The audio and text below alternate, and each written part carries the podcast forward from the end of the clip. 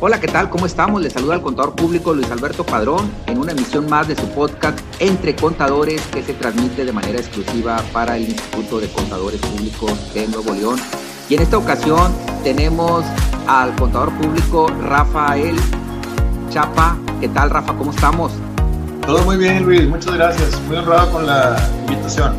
Y bueno, pues el currículum yo creo que nos llevaría eh, todo el programa, ¿verdad? Estas son breves cápsulas y lo vamos a dejar para otra ocasión. Él es un referente en todo lo que tiene que ver con el tema de patrimonio fiscal, precisamente con el tema de fideicomisos y demás. Y ahorita eh, acordamos con él hablar de un tema que a veces, Rafa, se deja eh, de lado, el tema de la planeación patrimonial, ¿verdad? Acuérdate, Rafa, que este programa, bueno, pues eh, eh, la intención del mismo es que llegue a una comunidad más allá de los contadores, abogados, que llegue a los estudiantes, que llegue al ama de casa, que llegue al emprendedor, que llegue al empresario. Entonces vamos a usar un poquito una terminología eh, genérica, sin perder el contexto original. Y bueno, pues sin más preámbulo, ¿Qué debiéramos de entender por eh, planeación eh, patrimonial, Rafa? Y yéndonos un poquito al tema de la etimología, a lo mejor patrimonio pudiera ser patris, el padre, ¿no? Y onium, lo recibido, es decir, lo que el hijo hereda del padre. Hasta allí el tema etimológico. Si vamos a una descripción más contemporánea, Rafa, de lo que es el patrimonio que le pudieras decir a toda la comunidad.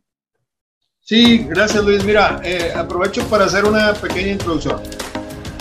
Resulta que la planeación patrimonial, es decir, la forma como una persona planea transmitir a la siguiente generación aquellos activos que ha, generado a lo largo de su vida, eh, siempre ha sido un tema, Luis, eh, para mí muy, muy apasionante porque no solamente son temas fiscales, no solamente son temas legales, también son mucho, tiene que ver con la parte personal.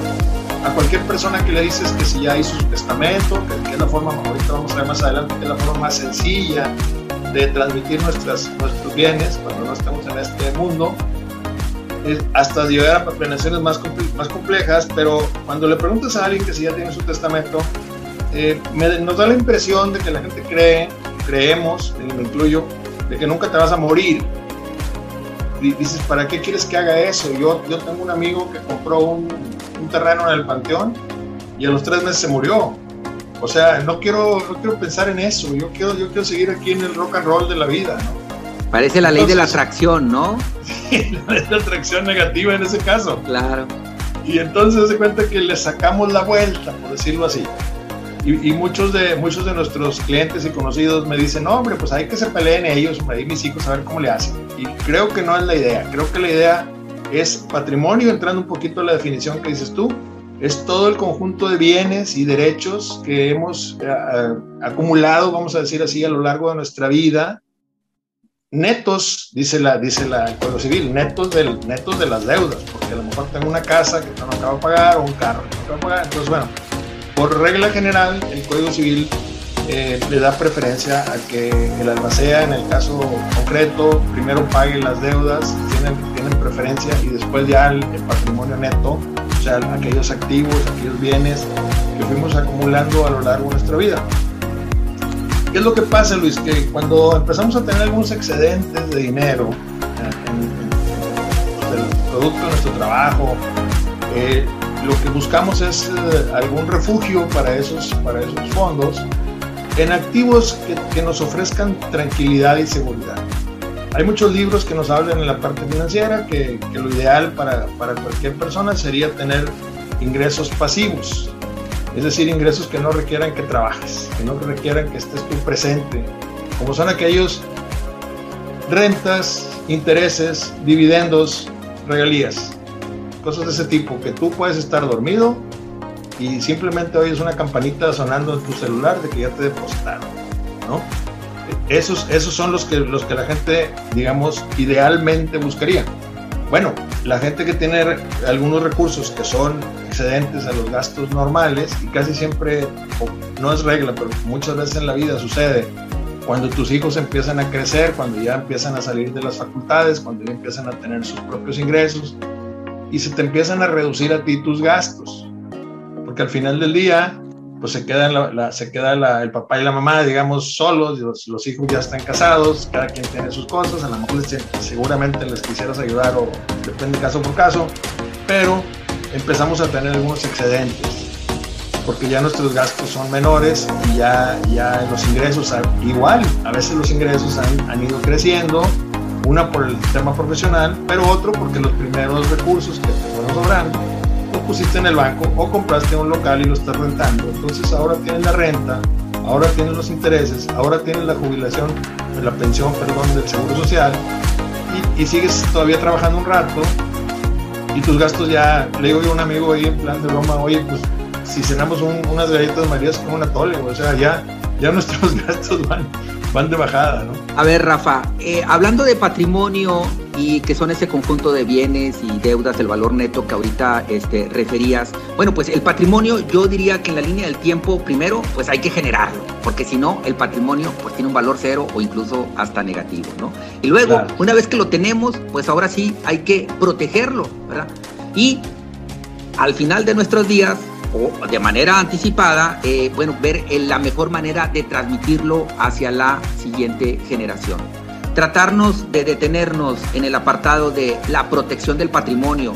Ahí no sé si estás de acuerdo, pues debiera de entrar contadores, debieran de entrar abogados, y obviamente este, asesores propios de eh, la familia. Deteniéndonos en el apartado de la protección al patrimonio, Rafa, algunas este, recomendaciones que tú le quisieras dar a la, a la audiencia, porque tendríamos que desbordar esto, Rafa, eh, en personas, por ejemplo, que son asalariados a lo mejor tienen una ruta crítica distinta que alguien que es un empresario o alguien que es un profesionista independiente, ¿no? Porque como que también tienen distinta orientación a la acumulación de la riqueza. Entonces, bajo ese orden del día, eh, ¿cuáles serían eh, tus recomendaciones para decir, mira, una manera de proteger el patrimonio en esa línea del tiempo una vez que ya se obtuvo, este, pues serían estas?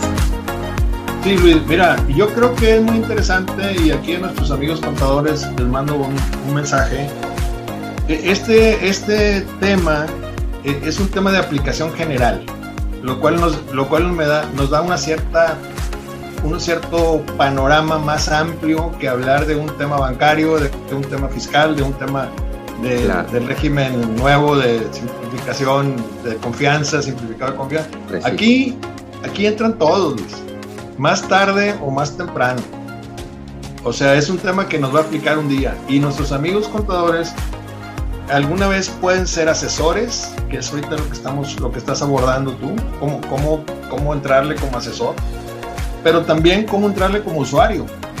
Porque un día, un día, haz de cuenta que un día el, un día el doctor se va a enfermar. O sea, el mismo, el, tú mismo vas a necesitar esa, esta planeación y vas a tener que acudir, aunque tú le entiendas algo, este, siempre te vas a buscar informarte con, con, la gente especializada. Sí, también otro tema que tocaste muy interesante es que hay que segmentar, o sea, no es igual, no es igual una persona que, que, que tiene un salario interesante y con eso ha hecho sus ahorros y demás, eh, a una persona que deja una empresa funcionando, que tiene tres, eh, una, dos, tres sociedades con otros socios, etcétera, y que se puede empezar a, ir haciendo un poco más complejo su planeación. No es igual que tengas una. Ah, también una cosa interesante. No es igual que seas primerizo, Luis, principiante, que seas tú el, el primero que va a hacer una planeación en tu familia ¿Qué hicieron nuestros padres o nuestros abuelos? Algunos no, no dejaron gran cosa y otros, como era una... Vamos a poner el caso más simple. Nada más dejaron su casa y unos ahorritos que se le estaban acabando ahí en sus últimos años. Y la casa la pusieron en un testamento y tiene tres hijos y entonces la casa, el día de su fallecimiento, eh, bajo el juicio sucesorio que se hace, que por cierto es muy rápido, ¿eh? es un juicio, pero se hace frente a notario, entonces muy rápido. Entonces, este, ya, ya son, son, dueños tres, tres, hijos de una misma propiedad, de, un momento a otro. Y eso está más o menos sencillo. Al rato vamos a hablar que las copropiedades son una de las, peores, si no la peor forma de tener una, una propiedad. Este, ahorita vamos a decir también por qué. Eh, pero ese sería el caso más sencillo. Y el caso más complejo es alguien que tiene dinero en el extranjero, que tiene empresas aquí, que tiene cuentas bancarias, que tiene un terreno en la carretera, una, una bodega que está rentando en San Nicolás, o sea, como que está muy, muy, muy complejo. Entonces, es cierto, no hay, no hay una regla, no hay una receta de cocina, sino que tiene que ser trajes a la medida. Así sea muy sencillo, así sea nomás la casa. Déjame referirme un poquito a la casa. En el caso de la casa, y que decimos ahorita que la, la copropiedad es, se me hace que a mí me parece que le inventó el diablo, porque hay, si alguien de los copropietarios se, es una persona rebelde en su familia, o le ha ido mucho mejor que ellos, o mucho peor, o están resentidos, pues a lo mejor no va a querer él vender. Y, se puede hacer un proceso judicial para que se, se venda fuerza, pero normalmente este, un copropietario rebelde haría que se, que se caiga en operaciones, ¿verdad? Porque nadie va a querer comprar dos terceras partes de una casa y quedarte como, como propietario del otro cabezón que no quiso vender, ¿verdad? Si no lo pueden, no lo pueden domesticar sus hermanos, pues menos yo, ¿verdad? Entonces, ¿qué es lo que hacemos ahí, Luis? Ahora, y ahorita voy a hablar también del tema económico, ¿qué es lo que vamos a hacer ahí?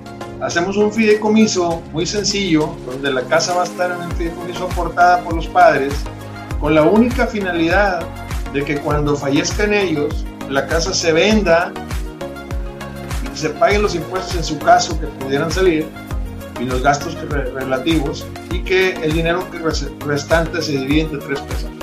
Ya cuando está en el fideicomiso, ya, ya de cuenta que es una, como si fuera una sociedad, porque el, el fideicomiso tiene un comité técnico que es el que toma las decisiones. Entonces, eso evitaría los problemas de una copropiedad simple, ¿no? Porque también una copropiedad de tres, si se te muere uno de esos tres, se te va a hacer una copropiedad de seis. Van a entrar sus esposos y sus hijos. Correcto, Rafa. Fíjate que sí me platicaban eh, un caso, dos casos recientes, uno de ellos 12 años eh, sin poder resolver el tema. Un caso más reciente, ahorita el día de ayer, una persona, este, fallece el señor padre y eh, hay dos testamentos. Uno de ellos, el, el, original, pues bueno, beneficiaba a un par de hermanos, el segundo ya no tanto.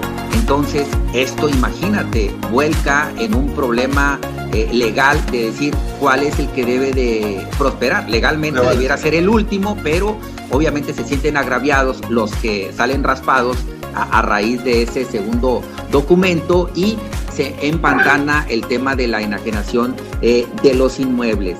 Eh, regresando al tema eh, fiscal que ahorita mencionábamos, que tenemos que abordar el tema jurídico, este, y pues obviamente el tema de la, de la personalidad, ¿no? Yo reflexionaba previo a esta charla que finalmente, Rafa, somos administradores temporales de la riqueza y como administradores debemos ser eso, ¿no? Ser buenos, buenos administradores de, la, de esa riqueza y hacer a un lado ese prejuicio, ¿no? Que tenemos sobre de que eh, si estoy abordando ya la, la transición de, de, mi persona de los patrimonios, bueno, para que pareciera una atracción de lo que pueda ser la, la muerte.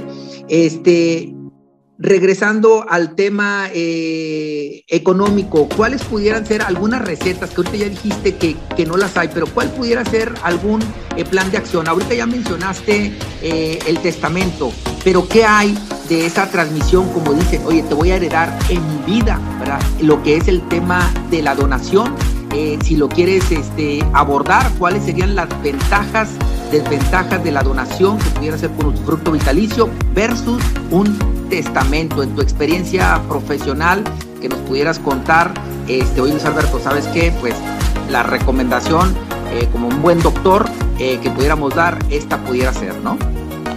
Sí, Luis, mira, yo creo que, como decíamos ahorita, que es caso por caso, la, la, la metodología para hacer una planeación patrimonial inicia con hacer, bueno, inicia con la decisión que ya tiene, ya tiene la familia de, empezar a pensar en eso, porque lo que dijimos ahorita, la resistencia que ya comentaste, que ya comentamos, este, pero yo creo que hay que tomar decisiones. Hay un dicho que dice que si no tomas tú las decisiones, alguien las va a venir tomando por ti, porque no te puedes quedar así ya que no estés tú, bueno, pues van a, haber ahí una toma de decisiones que el, propio Código Civil, cuando no hay, también eso es importante subrayarlo, cuando no hay un testamento, el Código Civil reparte, hace una, una, una, partición de alguna manera aritmética y dice, oye, es una parte para la esposa o esposo, para, para el cónyuge superviviente y las otras partes en, iguales para los hijos. Y luego sigue diciendo el código, si un hijo no tiene familia, o sea, cuando él fallezca se reparte en sus, en sus hermanos y hay una serie de cosas ahí. Pero es importante subrayar que esa es la transmisión legal, o sea, la, sucesión legal. ¿Legal por qué? Porque entra la ley, entra el código. ¿Y por qué entra el código? Porque tú no dejaste ni siquiera testamento. O sea, el, fallecimiento fue de una persona que no dejó testamento. El código fiscal suple las, decisiones que él no tomó por eso a veces escuchamos, porque a mí me toca, quién sabe qué, a mí me toca no sé qué parte, te toca según el código. De acuerdo con la, si tú haces un testamento, Luis, digamos que ignoras todas esas disposiciones del código y lo pones como tú quieras. Ahí a un hijo lo puedes quitar, lo puedes poner, este, lo puedes subir los porcentajes, puedes hacer la distribución que tú quieras. A subrayar que es un acto personalísimo. O sea, tú eres el que vas a decir a quién, cómo y cuándo.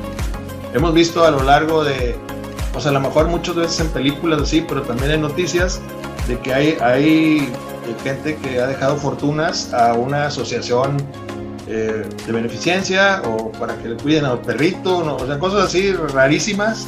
Y a los hijos los dejó ahí bailando, nomás les dejó alguna parte, este, pues nomás para que estén ahí, para que no vean que no les dejó nada, ¿no?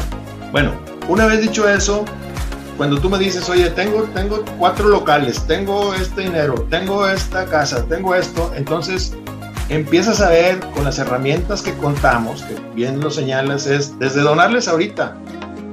Porque, ah, bueno, porque la segunda etapa, Luis, es, ya que tengo los bienes, lo que sigue es a quién se, a quién se los quisiera dejar.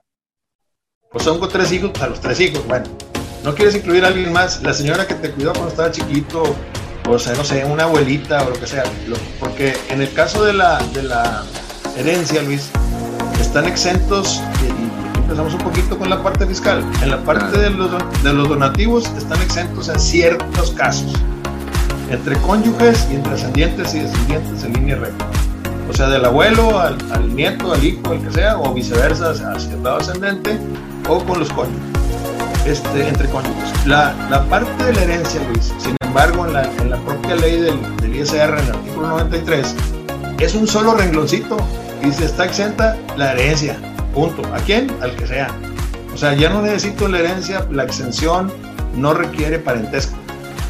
La exención en la herencia es general, o sea, puede ser alguien que no tenga ningún Ahora, Rafa, en el tema de la donación, por ejemplo, en el caso de cónyuges, y pues este es reversible, ¿verdad? De acuerdo al Código Civil de, Nuevo León, eh, no hubo intenciones de reformarlo, pero este, aquel que dice, oye, ¿sabes qué? Este, pues vamos a transmitir todos los bienes, eh, el rancho, eh, la casa, como estábamos casados en sociedad conyugal y fue adquirido durante el matrimonio, este, bueno, pues por alguna circunstancia se, se, transmiten de uno a otro este, estos bienes, bueno, pues estos pueden ser reversibles y se perfecciona hasta la muerte del donante.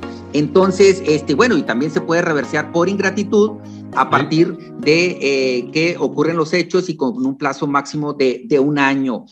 Eh, ahorita estabas hablando de todos los bienes, ¿no? Ya hablamos de generarlos y cómo este, protegerlos.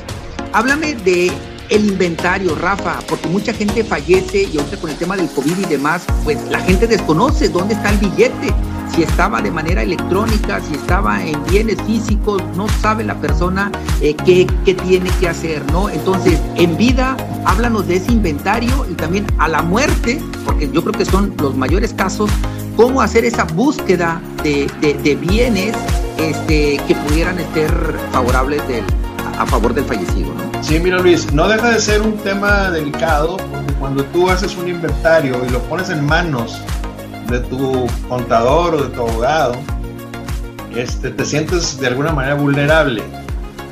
Acabo de ver ahorita, hoy en la mañana, me dicen, me dicen unos clientes, oye, vamos a vender una casa que nos dejó mi papá, son dos hermanos. Y, y bueno, yo sin tener una idea de los montos, y le digo, y bueno, nos ayudas con lo fiscal, sí, pues bueno, primero, ¿cuál es el valor de la venta? Y me dicen 1.750 dólares por metro cuadrado. La, la, casa y el terreno tiene 8.000 metros cuadrados. Wow.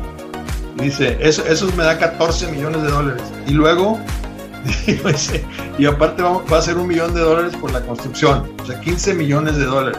O sea, de ese, cosas de ese tamaño que, que, que, muchas veces en la vida, y sobre todo aquí en el área del norte, Luis, la gente no es, bueno, sí existen, hay gente que le gusta que le vean lo que tiene, pero muchas, la mayor parte, la gente que tiene dinero de más tiempo o que su carácter así lo, así lo permite, son gente de, bajo perfil.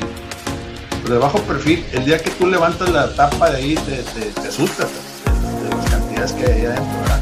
Bueno, este, ¿qué, qué, qué es lo que pasa con ese inventario? Yo le, yo le he dicho a mis clientes, inclusive, ah, bueno, ¿Y qué pasa? ¿Quién es, ¿Con quién hay que acudir primero? Tú dices ahorita, ¿con el contador, con el abogado? ¿Dónde empieza? Porque esto es un, esto es un trabajo multidisciplinario, ya lo señalaste. Necesitamos, una, fíjate, necesitamos un notario, un abogado, un contador, un evaluador y quién sabe qué gente más, ¿no? Pero en el equipo que está tomando las decisiones, por lo menos un abogado y un contador en la mayor parte del tiempo casi de, de fijo, digamos. Como mínimo porque al perito evaluador pues lo usas un rato y se acabó, ¿no? Y sus servicios y se acabó. Pero acá tú le vas dando a la bicicleta desde que empieza hasta que termina y, y ya señalábamos ahorita que era muy, muy complicado tomar la decisión. Luego, luego Luis, voy a, voy a empezar a poner unos, unos temas para que veamos la, la necesidad de tomar las decisiones de una vez. Hemos tenido casos y las familias siempre nos toca como si fuera una película, como si fuera una obra de teatro, siempre tenemos el, el, el, hijo que es muy cuidadoso y ahorrador y, él y su esposa son muy tranquilos para gastar y todo. Tenemos el otro que es el lado contrario, el otro el fiestero, él y la señora les encantan este, las fiestas, los gastos, los acarros, lo que tú quieras. Y entonces tenemos este, otro que se divorció y otro que tiene dos familias y luego tenemos a lo mejor en algunas familias alguna, alguna persona que tiene necesidades especiales, lo tienes que, tienes que dejar algo para que su educación de una manera o de otra pudiera llevarse a cabo a pesar de que no tuvieran sus papás. Luego hemos tenido casos de, de muchachos que, que tienen adicción a las drogas y entonces nos dice el papá, oye, nomás que necesito que a esta persona, a este hijo, le pongamos lo que, la manera de que tenga lo necesario, pero de alguna manera no puede traer dinero de más en la bolsa. Tiene una terapia que va muy bien y todo, pero no le voy a poner, el, no le voy a poner ahí la tentación. Entonces tienes que tomar en cuenta, esas cosas son súper delicadas. Yo, le digo al cliente, oye, aparte de que primero va el cliente, el, señor, el padre, el, padre el, autor ahí de la, de la herencia, y va y, va y te visita y luego te, expone pues, que él quiere pues, participar en eso. Pues. Luego tú le dices, muy bien, vamos a empezar con el inventario y quiero tener una junta donde esté tu esposa, porque luego nos toca, Luis, como cuando vas, cuando vas tú a comprar algo y luego te dice tu esposa, ¿sabes qué? Ve, devuélvelo, no me gustó. Entonces, y como ellos son los que toman muchas veces la última palabra, sobre todo en temas, en temas sentimentales y familiares, entonces este, necesitamos que estén participando también ellos. Bueno, una vez que tengamos el inventario, ah, los he dicho yo a los clientes, si tú te sientes más cómodo, vamos a separar el inventario en grandes grupos. Tienes la parte financiera, lo que tienes en los bancos, en las casas de bolsa y todo eso, y esa la podemos ver con un, notario, con un abogado. Si quieres con otro grupo, le dices, oye, quiero ver lo de las empresas contigo. Tú sabes, tú sabes que ellos tienen dinero, que tienen dinero extranjero, pero contigo nomás quieren ver lo de las empresas. Con otros quieren ver lo de los hermanos que yo creo que así es como les hemos ofrecido de que no se sientan tan vulnerables. Si quieres, hagan ustedes una prueba, ponen una hojita en todo lo que tienes. Y, y, a lo mejor lo que vas a terminar haciendo es romper esa hojita, porque te vas a sentir muy, muy, muy vulnerable. ¿no? Claro. Y hay cosas, lo señalaste muy bien, que la familia no sabe. Cuando son, cuando acá los empresarios, algunas veces por, por temas de orgullo, lo que tú quieras, cuando algo no sale bien, no quieres mortificar a tu esposa con todo lo que está pasando día a día. Claro. Y hay cosas que la señora no sabe, buenas y malas. Entonces, otra señora, por el otro lado, encontró una cuenta bancaria en Estados Unidos con 9 millones de dólares que no sabía la señora que su esposo la tenía. ¿Por qué? Pues no sé. Digo, ya ahí ahora sí que cada quien. Y así somos algunos, ¿verdad? Que de alguna que otra cosilla no está totalmente. ¿Qué es lo recomendable, Luis? Hacer expedientes y hacer una especie de balance general. Es más, yo tengo un par de clientes que llevan en el sistema de cómputo ahí que tú quieres, cómputo, lo que sea, su patrimonio personal. O sea, cuenta ahí están todo lo que tienen y ahí están como si llevaran la contabilidad de lo que deposita y lo que gasta y lo que sea, pero lo tiene, lo tiene controlado. Y, y tener, eso sí es importante, tener el, el, expediente que tenga, sobre todo tratándose de inmuebles, es muy, y de acciones, es muy importante que tengas los documentos legales idóneos. O sea, ¿dónde está la escritura? ¿Dónde está la libertad de gravamen? Si está rentado, ¿dónde está el contrato? ¿Cuándo se vence el contrato? ¿Cuál es la renta? O sea, para que alguien pueda continuar con, con la situación, necesitas tenerlos. Si no, bueno, cuando no, no se hace y no deja de ser, es algo común, pues la familia va descubriendo cosa por cosa, ¿cierto? A mí me dice un cliente, te voy a poner aquí de albacea. Digo, bueno, nomás que es junto con el inventario. No voy a, no voy a andar yo buscando ahí debajo de las, piedras a ver dónde están tus cosas. Entonces, hacemos un expediente, ahorita últimamente pues digital, ¿verdad? Un, un expediente digital de cada propiedad, este, y, y, no es, y a veces cuando las queremos poner en un fideicomiso, Luis, hay una especie de due diligence que hace el, el fiduciario para poder recibirte la propiedad en, un, en tu fideicomiso. Y, y, si hay alguna diferencia en metros cuadrados con lo que dice el tarjetón del predial, porque recordarán ustedes alguna vez que el municipio hace algunos años tomó fotos aéreas de las casas. Claro. Y sacaba, y sacaba la, los metros cuadrados reportados con los que ellos tomaron en la foto y pues algunas veces había más metros en la foto que los con los que empezaste, porque tal vez compraste tu casa y un día hiciste un, un cuarto más atrás, allá en, la, en, el asador o lo que tú quieras, o simplemente donde lavan la ropa le pusiste un techo y en la foto salió como si fuera una construcción. Eso te puede retrasar por meses. Claro. Una situación de esta. Entonces, es importante que esté eso rechinando. Rafa, de, dentro del el inventario, ¿no? Pero eso son para las personas que, bueno, pues son ordenadas, ¿no? Y que en vida están haciendo eso. Pero una vez que la persona, bueno, pues ya falleció y a lo mejor era un asalariado y hay la presunción de, por ejemplo, un seguro de vida, a mí me pasó el, el caso de una chica, falleció su señor padre y varios años después, buscando en algunos libros, buscó anotaciones, su padre ya fallecido, y allí estaban sembrados unos pagos a un seguro de vida que ella desconocía y que el señor padre jamás le informó a dicha familia. Lo puso a investigar y pues obviamente ese seguro estuvo vigente, pero como no se tocó la puerta para recuperarlo, se perdieron los derechos. Es una recomendación que podemos hacer a, la, a la comunidad es, bueno, pues que acudan a la Conducef y soliciten una consulta de eh, beneficiarios y asegurados de lo que son seguros de vida. Y allí, obviamente, la Conducef acreditando tu filiación como hijo, madre, etcétera, familiar directo del, del difunto, bueno, pues te entregan este, la, información correspondiente para saber si esta persona tenía o no vigente un, seguro de vida. Comentando o concatenando con esto de los seguros de, vida, ¿qué opinas del seguro de, de, hombre clave? ¿Verdad? Que pareciera un tema que a veces se abandona, nosotros cuando lo vemos con los empresarios, pues eh, difícilmente lo quieren este, consumir o adoptar, ¿no? Y este seguro, pues lo que hace es, pues, otorgarle una certidumbre financiera, ¿verdad? A, la compañía, a la muerte del eh, principal trabajador o a la muerte del principal socio accionista de, de, esa compañía. ¿Cuáles serían tus comentarios al respecto sobre esta participación de, del seguro de hombre clave? Sí, Luis, tiene mucha, ofrece muchas, muchas bondades, ¿no? Ofrece sobre todo esa que dices tú, de que el día que yo no tenga al, al vendedor estrella o al, o al jefe o al, que moví ahí la, la, bola, pues yo tenga por lo menos los recursos para uno de dos, o contratar otro de su nivel, o cerrar y, pagar este, indemnizaciones.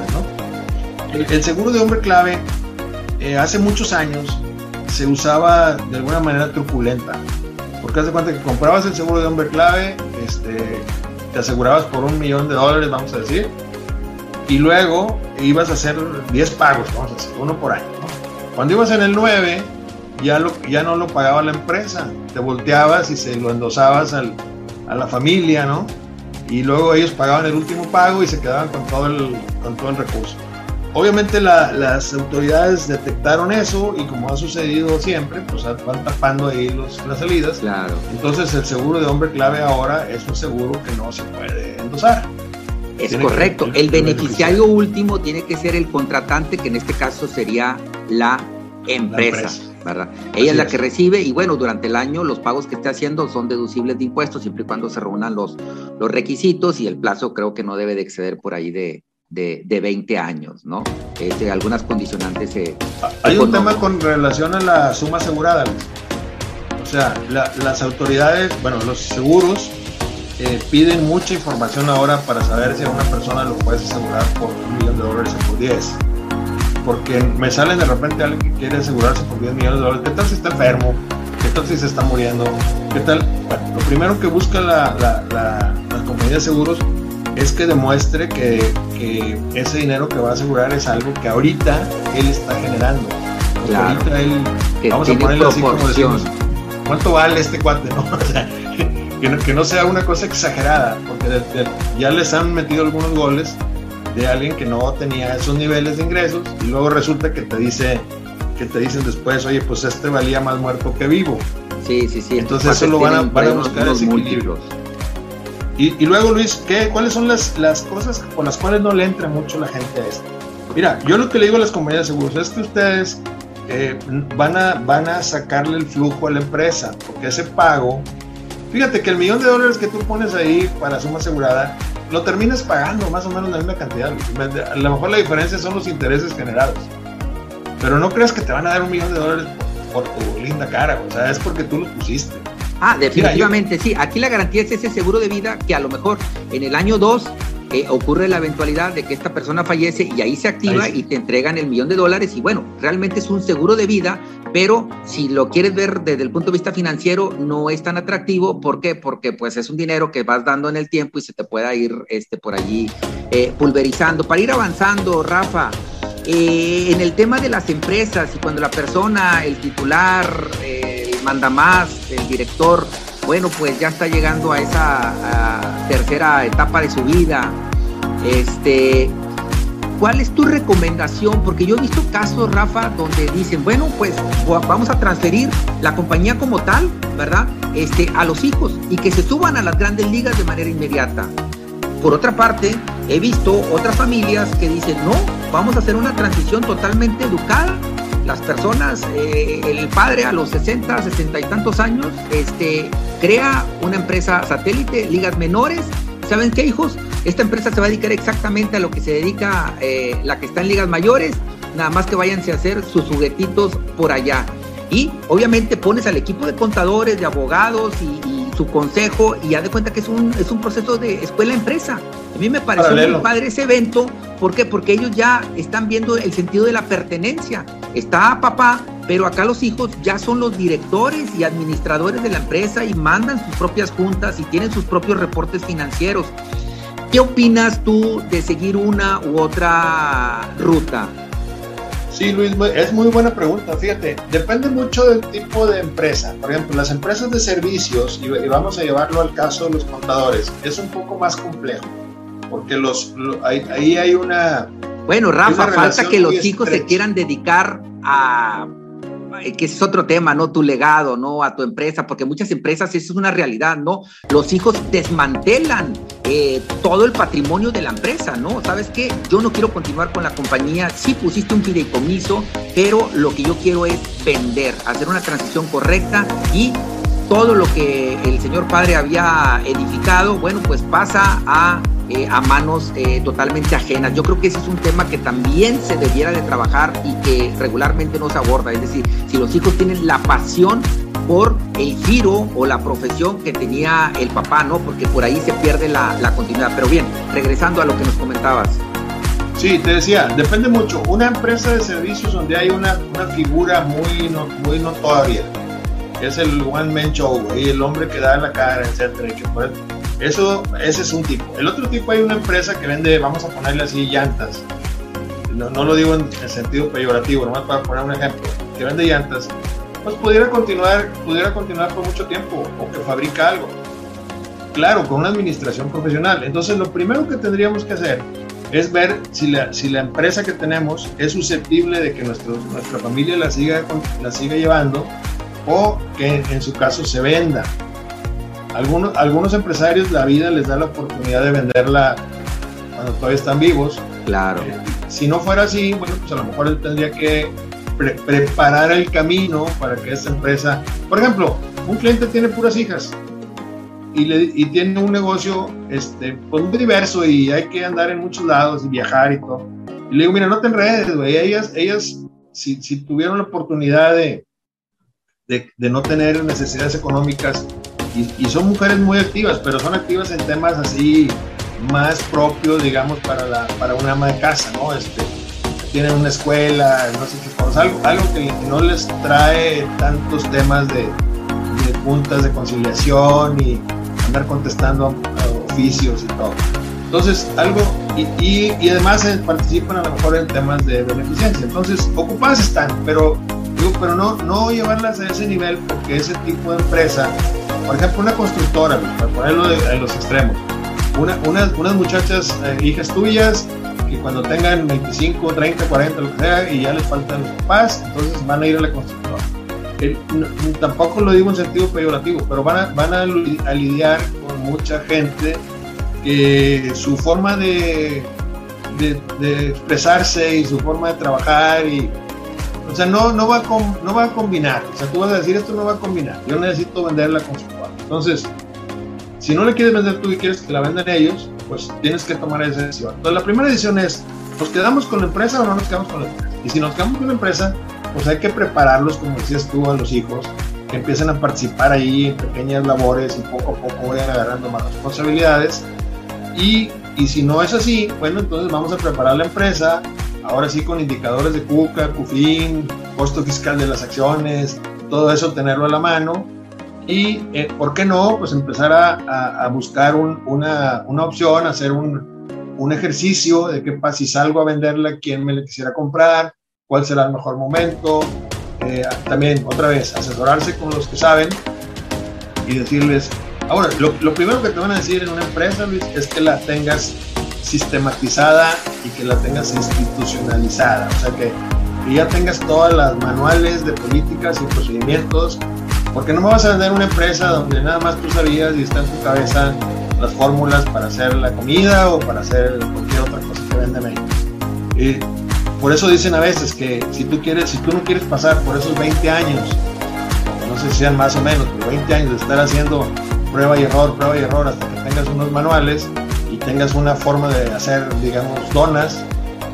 O si quieres mañana empezar con una empresa de esas, pues compras una franquicia de Dunkin' Donuts y le pagas el pago de la franquicia es el pago de esos 20 años que tú no tuviste que hacer. Estamos con Rafael Chapa, él es eh, pues un experto en todo el tema de patrimonial y hoy estamos abordando el tema de la precisamente planeación patrimonial. Enfocándonos al tema de los inmuebles, Rafa, ¿cuál sería tu recomendación así, una respuesta corta? Hey, pongo eh, ese inmueble eh, a mi nombre como persona física, creo una persona moral y allí deposito ese bien inmueble o bien, bueno, pues nos vamos al tema del fideicomiso ya abordado previamente.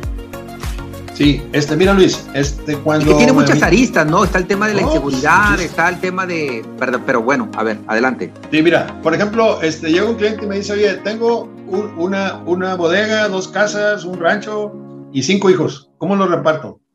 ¿Cómo, ¿Cómo repartes la bodega y aquel? O sea, no puedo tener en el momento de la vida que tú vas, los niños tan pequeños y tú andas ahí en, la calle y corre, corre y además te dedicas a otra cosa, cuando tú tienes un excedente compras algo que se te presentó la oportunidad.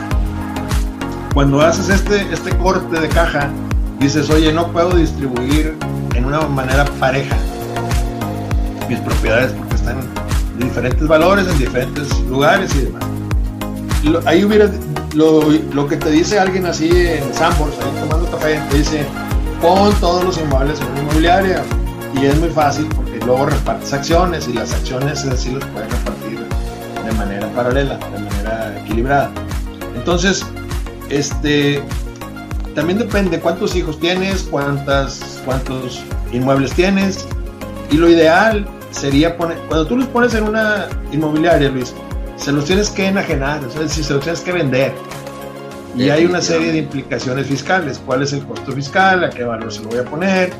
El, el, impuesto sobre adquisición de inmuebles que tiene que pagar la sociedad, o sea, no deja de tener un costo. Cuando los pones en un fideicomiso, la, las bondades del fideicomiso es que si tú te reservas el derecho de readquirir, artículo 14 del Código Fiscal de la Federación, no hay enajenación para efectos fiscales cuando tú aportas tus bienes a un fideicomiso, pero te reservas el derecho de que te los vuelvan a regresar.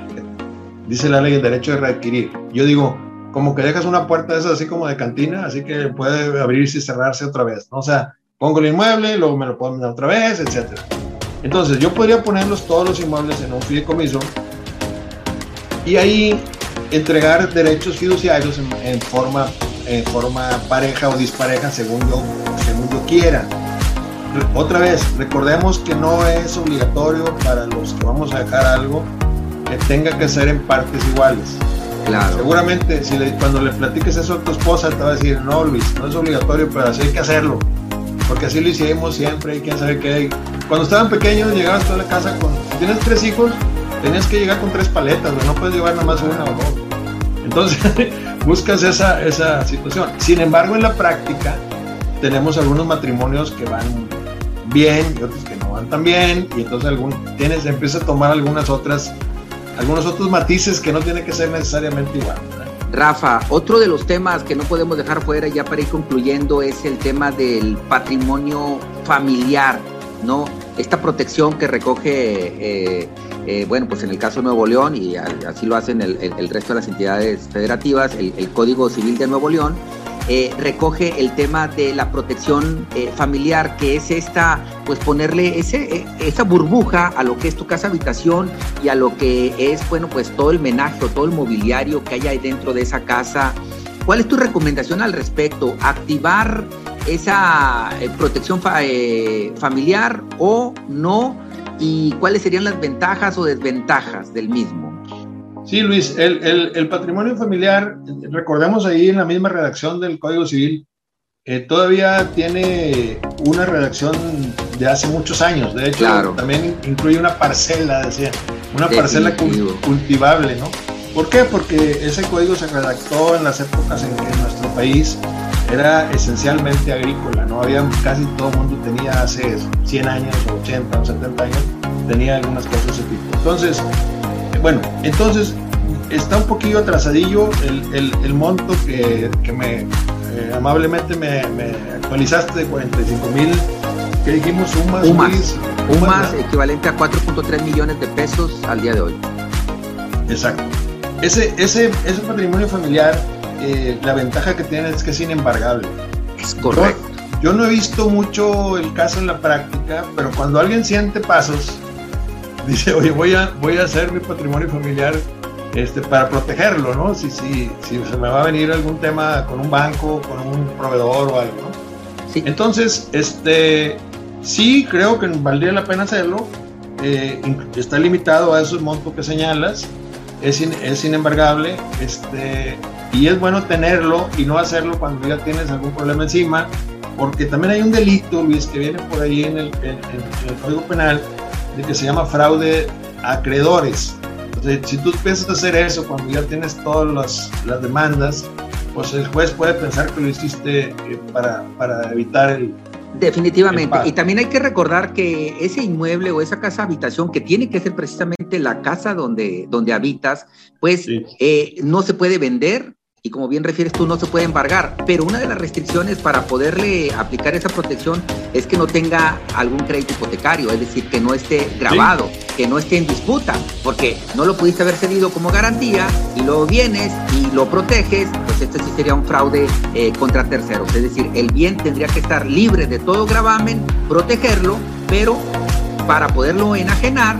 pues habría que quitarle esa protección nuevamente, reversearla y para ahora sí poderlo vender, poderlo grabar y que alguien se lo pueda embargar. Esas son parte de las restricciones y por eso no tiene mucho éxito. Bueno, pues a lo mejor mucha gente pues está pagando sus casas prácticamente de manera eh, vitalicia, ¿no? Un crédito Infonavit de 20 años que se hacen una, una eternidad, pues bueno, esas son parte de los, de los requisitos. Este, eh, ya para ir finalizando, algunas palabras y, que tú tienes eh, algún par de libros que donde hablas de pues cerca de las reflexiones de todo esto, Rafa, eh, haciendo a un lado todo el tema legal, jurídico y demás. ahora viendo el factor humano, ¿qué legado queremos dejar a, la familia? ¿no? Un legado de, de bienes o de deudas o un legado también de valores, ¿no? Que no abordamos, pero así de manera muy, muy breve, ¿no? Este, pues que lo que mencionábamos, ¿no? Que muchas fortunas eh, materiales, bueno, pues se extinguen, ¿no? Y pareciera que el legado de esa persona allí quedó. ¿Cuáles serían tus palabras eh, finales sobre este tema, ¿no? El, el, lado humano, el lado humano que manejas muy, muy bien sobre el tema patrimonial, Rafa. Sí, Luis, mira, primero, como ya lo señalaste también al principio, este, no, creo que venimos a este mundo pues a ser felices, no, no a hacer dinero. Eh, si, si, alguna familia también le toca la, fortuna de tener eh, algunas eh, herencias, ah, porque también otro de los otro de los segmentos que vale la pena aquí a la hora que te estás dirigiendo a toda la gente, Luis, hay unos que lo vamos a hacer por primera vez, hay unos que ya nos dieron una herencia, alguna, ya vamos en la segunda En la segunda vuelta, es correcto. Etcétera, y algunos ya no necesitan tanto tu asesoría porque lo van a hacer como lo hicieron sus, sus, papás. Ya tienen la receta. Ya tienen la receta. El otro que llegó, algunos llegan cuando, como dicen, algunos llegan cuando la mesa está puesta y otros llegan cuando todavía no hay ni mesa, ¿no? Entonces, si tú le, cuesta más trabajo, Luis, a la persona que por primera vez hay algo importante que dejar que a los que ya venía, porque él también a su vez recibió de sus padres, etc. Bueno, cualquiera que sea el caso, Luis, yo creo desde la parte humana que tengamos que considerar que, es como la parábola de los talentos, ¿no? O sea, nos dieron algo para que tú lo hagas crecer, para que tú lo cuides para que tú lo mandes hacia la siguiente generación en igual o en mejor situación como tú lo recibiste. O sea, como un buen administrador, no es para, digo, también hay que divertirse y hay que los gustos que tú tengas y demás. Ahí hay un, un montón de matices, pero una, una de las frases que, que, me gusta es que dice, primero los flujos y luego los lujos. O sea, cuando tú, cuando a ti te dan, este, cuando tienes algo que, que quieras disfrutar, pues primero tienes que ver dónde va a salir. Y si, y si tú le dejas a alguien, otra de las, de las cosas interesantes es que tus hijos tengan una vida pues, frugal, o sea, una vida que, sea cómoda, etcétera, pero también que no se te salgan. Si tú, yo creo que lo que ven que tú haces es lo que van a tratar de hacer. Normalmente el ejemplo arrastra, pero también a veces cuando ellos se casan, y así nos pasa a nosotros, yo lo digo de la mejor manera posible, Dices, es que yo conozco bien a mis hijos. Sí, cuando, uno, cuando tus hijos se casan, Luis, forman una nueva mente, vamos a decir así, una energía con su pareja y ya lo que tú conocías del hijo ya se modificó, ya, ya es una decisión consensada la que va a tomar ahora. Antes tú le puedes decir, oye, haz esto, no hagas aquello, y a lo mejor te hace caso, no, no. Ahora viene con una, con una decisión de entre él y su pareja y va a decir, oye, vamos a hacer esto. Ya no te vengo a preguntar, papá y entonces ahí donde algunas veces recordemos ese otro, ese, ese otro, otro comentario que dice que los que el abuelo andaba en un camello y luego el hijo andaba en un carro y luego el otro andaba en un, en un Ferrari y luego ahora el nieto o el bisnieto otra vez vuelve otra vez al camello. ¿Qué es lo que pasa, Luis? Que la, que la gente, lo que hay que inculcarles, pues son, como dices, ahorita bien lo dijiste, valores, hay que una vida razonablemente eh, frugal, eh, con sus viajes, lujos, los que se puedan hacer, pero siempre, siempre cuidando que, lo que ellos hayan recibido de ti o que tú hayas recibido de alguien, pues esté a salvo, esté creciendo y pueda ser transmitido con más, con igual o mejor situación. Este, porque también eh, hemos conocido fortunas que se terminan muy rápido, porque la fortuna del tamaño que esté, Luis, si tienes, si un agujero, tienes un bolsillo roto, se va a ir. Yo les digo, ¿te acuerdan ustedes cuando el huracán Gilberto llenó el río Santa Catarina de lado a lado de agua? Pues sí. ¿Para dónde está esa agua? Pues se fue. ¿Por qué se fue? Porque no teníamos un dique. Y el dinero es igual, o sea, de repente puedes tener un, dicen los financieros, un evento de liquidez. O sea, de repente te llega una lana porque vendiste una casa o porque te llegó una herencia o lo que sea. Y luego, y luego, o te ganaste. Mira, los más, los más. Eh, o los rancheros, ¿no? Que les llegan los alcances y hacen su gasto ahí ya todo lo adeuda, ¿no? Lo tienen ahí apuntado en la tiendita. El más peligroso, Luis, es el que se gana un premio. Cuando no, cuando es alguien que no tiene una educación financiera. Eh, búscalo a los seis meses y va a andar igual o peor que como estaba antes del Rafa, pues bueno, estamos concluyendo este podcast de Entre Contadores eh, con el maestro Rafael Chapa Vázquez. Eh, muchísimas gracias por eh, habernos dado la oportunidad de, platicar sobre este interesante tema. No sé si quieres algunas palabras finales. Sí, bueno, yo creo que ya, ya lo comentamos, este, administrar lo que tenemos, cuidarlo, transmitirlo en, en orden. Nadie, nadie quiere tener un pleito entre sus hijos, ni cuando tú estás, ni mucho menos cuando no estás. Entonces, esa, esos son los objetivos de una planeación. Tomar la decisión de hacerlo, eh, recuerden que si haces una operación, un fideicomiso, por ejemplo, eh, mientras tú estés vivo, Luis, lo puedes seguir modificando. Entonces no, tiene, no, le, no le tengan tanta reserva a eso, no es tan caro como parece y él, tiene una flexibilidad que te puede dar. Este, ah, además pongo rápido, el testamento implica que se entreguen los bienes en la primera oportunidad que tenga la albacea sin ninguna condición. Si ese día le das a, un, a uno de los hijos de bolsillo roto el dinero, pues se lo va a ir muy rápido. El fideicomiso, tú puedes gradualizar esas entregas. Puedes ponerle ahí que se las entreguen cuando cumplan X años, cuando se casen, cuando se vayan los nietos a estudiar al, extranjero, lo que tú quieras. Puedes poner, puedes irlo eh, gradualizando y eso te da, pues, cada quien conoce a su gente. Tengo clientes que me dicen, yo no necesito eso, yo sé cómo son ellos, lo van a cuidar, que se los den ahí mismo en el velorio, ahí se los pueden dar, no pasa nada. Pero hay otros que con los que dices, no, están muy chiquitos o, algo, ¿no? Entonces, pues yo, Luis, te agradezco mucho tu, invitación, me siento muy honrado cada vez que, tengo la oportunidad de platicar contigo, no solamente en este, en este tipo de cosas, sino en lo personal. Siempre disfruto mucho la, la plática recíproco. Eh, bueno, pues Rafa, te damos las gracias para este podcast entre contadores. Nos vemos hasta la próxima. Soy su servidor, Luis Alberto Padrón. Nos vemos. Gracias. Muchas gracias, Luis.